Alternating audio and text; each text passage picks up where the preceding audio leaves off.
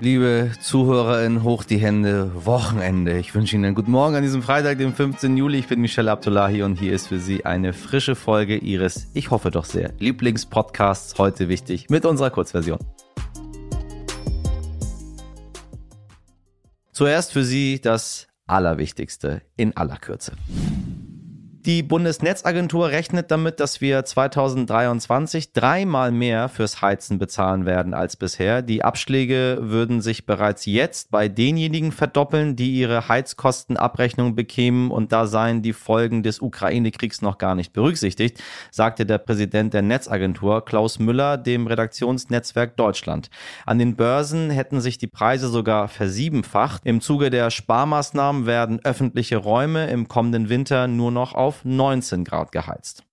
Die HafenmitarbeiterInnen an den größten Handelshäfen Deutschlands, unter anderem auch hier bei uns in Hamburg, sind im Streik. Es ist bereits die dritte Arbeitsniederlegung innerhalb weniger Wochen, aber bislang konnten sich die Gewerkschaften Verdi und die Arbeitgeber noch nicht so ganz einigen, da durch die Corona-Pandemie ohnehin schon Chaos im globalen Schiffsverkehr herrscht, könnte dieser Streik zu dem einen oder anderen leeren Regal in den Supermärkten führen. Der Streik dauert noch bis morgen früh um 6 Uhr und wäre damit der längste seit 40 Jahren.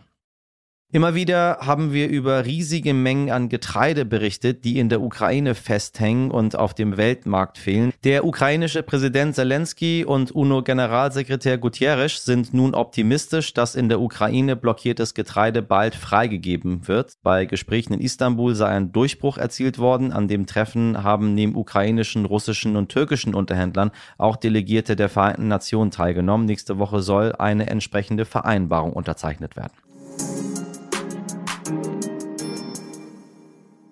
Schwer heben, giftige Dämpfe einatmen, in der Umgebung von lauten Maschinen arbeiten, das geht eigentlich gar nicht, wenn man schwanger ist. Als selbstständige Tischlerin und werdende Mutter musste Johanna Röh aber selbst entscheiden, ob sie es mit sich vereinbaren kann, weiterzuarbeiten oder ob sie es sich überhaupt leisten kann, in der Schwangerschaft zu pausieren. Damit das nicht so bleibt, hat sie eine Petition ins Leben gerufen, die jetzt über 111.000 Stimmen bekommen hat. Wie es dazu kam und wie es jetzt weitergeht, erzählt sie im Gespräch meiner Kollegin Laura Chapo. Hallo Johanna, schön, dass du bei uns bist. Ja, danke für die Einladung. Du hast äh, mit zwei anderen Frauen eine Petition gestartet und gleiche Rechte für selbstständige Frauen im Mutterschutz gefordert. Erzähl uns doch gerne mal von deiner Situation, wie es überhaupt dazu kam. Warum ist das Thema so wichtig? Also es ist so, dass ich vor ein paar Jahren meine eigene Werkstatt gegründet habe als Tischlermeisterin. Ähm, genau, und das ist auch ganz gut angelaufen. Ich bin aber dann letztes Jahr schwanger geworden und habe gemerkt, dass es ähm, total schlecht vereinbar ist, eben so einen Betrieb zu haben und gleichzeitig irgendwie ähm, eine Familie zu gründen, als ähm, ja als diejenige, die eben das Kind austrägt. Wo siehst du denn da die Lücken im System? Also kannst du da ein bisschen Beispiele nennen, zum Beispiel Stichwort Haushaltshilfe, aber keine Betriebshilfe? Ähm, also es ist so, dass ich ähm, als Schwangere erstmal, genau, ich kann eine Haushaltshilfe beantragen, später natürlich im Mutterschutz, aber ich kann keine Betriebshilfe beantragen, die ich eigentlich unbedingt bräuchte. Also mein Problem ist ja nicht, ob der Haushalt geführt ist, sondern mein Problem ist, dass eben meine eigene Arbeitskraft oft auch für einen super langen Zeitraum im Betrieb ausfällt. Also vor allen Dingen als ähm, Tischlermeisterin ist es ja so, dass ich äh, Arbeiten mache, die normalerweise unter das Beschäftigungsverbot fallen für angestellte Tischlerinnen.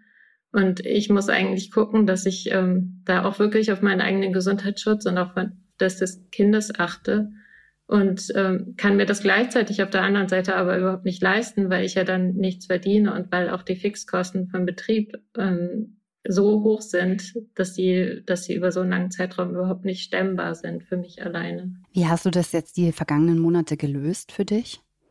Ähm, das war so, dass ich also zum einen die Reserve Reserven aufgebraucht habe und ähm, mich aber auch von meinem Partner habe unterstützen lassen, weil es eben mhm. nicht anders ging.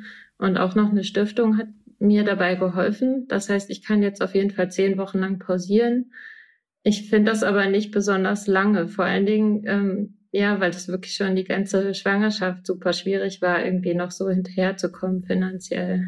Inzwischen muss man ja auch sagen, ist die Petition ganz schön viral gegangen unter dem Hashtag Mutterschutz für alle. Hat auch einige bekannte Unterstützerinnen dazu gewonnen, zum Beispiel die Influencerin Jessie Weiss oder das Model Marie Nasemann. 50.000 Stimmen waren eigentlich notwendig, jetzt sind es mehr als doppelt so viele geworden. Hat dich das überrascht, wie stark die Teilnahme dann doch war? Also ich habe es von vornherein total gehofft, weil ich ja eigentlich weiß, wie viele betroffen sind. Und wir haben irgendwie das aber nicht geschafft, wirklich nach außen zu treten. Und der richtige Durchbruch kam wirklich erst ein paar Tage vor Petitionsschluss, wo wir dann echt von 5000 Stimmen super schnell auf diese 50.000 und jetzt sogar 110 und mehr tausend ähm, gekommen sind. Und das ist total schön, weil ähm, gerade diese großen Kanäle uns geholfen haben, wirklich viele Menschen zu erreichen. Also das gab eine unglaubliche Energie auf Instagram. Ich glaube wirklich, dass fast niemand drumherum gekommen ist.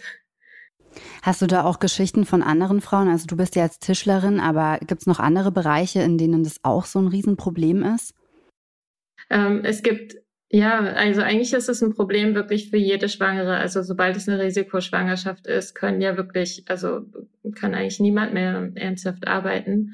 Aber die Problematiken sind oft verschieden. Also bei mir ist es das schwere körperliche Arbeiten, bei anderen ist es zum Beispiel der Umgang mit Maschinen, äh, mit äh, Menschen oder Tieren. Mhm. Und ähm, wieder andere haben eben körperliche Veränderungen, mit denen das dann irgendwie nicht so passen würde. Und deswegen ist es ja eigentlich wirklich was, was die Hälfte der Menschheit betrifft.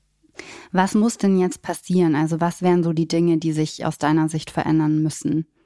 Also das eine ist mal dass ähm, diese Art von Krankentagegeldbezug. Ähm, die Regelungen, wie sie jetzt sind, sind oft überhaupt nicht praktikabel, vor allen Dingen nicht für, für Gründerinnen, die dann fast nichts ausgezahlt bekommen.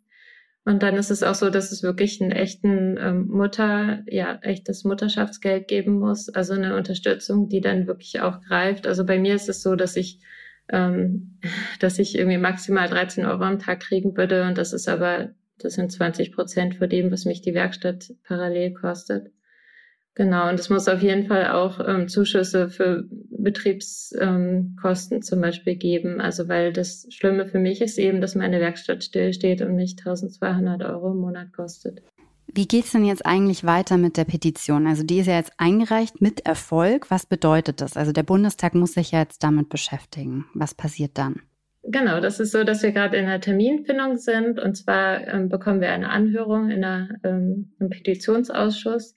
Äh, da haben wir dann eine Stunde lang Zeit, um unser Anliegen eben vorzutragen und Fragen zu beantworten. Und wir hoffen dann total, dass die Abgeordneten, die eben da dabei sind, ähm, das auch ernst nehmen und daraus einen Gesetzentwurf machen. Wir haben jetzt mit der Ampelregierung auch nochmal einen ganz neuen Politikstil. Was erwartet ihr euch jetzt genau von dieser Regierung? Also wir erwarten eigentlich äh, das, was die Regierung ja auch irgendwie äh, sich in den Koalitionsvertrag äh, geschrieben hat, dass sie nämlich Frauen im Handwerk unterstützen. Und dazu gehört zum Beispiel genau das. Und damit unterstützen die nicht nur uns, sondern wirklich alle Gründerinnen und alle Selbstständigen. Johanna, vielen Dank, dass du dir die Zeit genommen hast und uns auf dieses wichtige Thema aufmerksam gemacht hast. Ich drücke auf jeden Fall die Daumen, dass ihr gehört werdet und wir bleiben auf jeden Fall dran und verfolgen, was jetzt passiert und wünschen dir alles Gute. Vielen, vielen Dank für euer Interesse dran. Dankeschön. Ciao. Vielen Dank an Johanna Röh und meine heute wichtig Kollegin Laura Chapo. Das war's mit heute wichtig in der Kurzversion. Falls Sie das ganze Interview mit Johanna Röh hören möchten, dann empfehle ich Ihnen unsere Langversion. Aber Sie wissen, die empfehle ich Ihnen sowieso immer, wenn Sie gut informiert und ein bisschen über den Tellerrand drüber in den Tag hinein starten möchten. Schreiben und kommentieren Sie gerne alles an heute wichtig at stern.de, was Ihnen so auf dem Herzen liegt. Wir hören uns am Montag wieder, wie gewohnt ab 5 Uhr. Ich wünsche Ihnen einen schönen Freitag, ein wundervolles Wochenende. Machen Sie was draus. Bis Montag, Ihr Michel Abdullahi.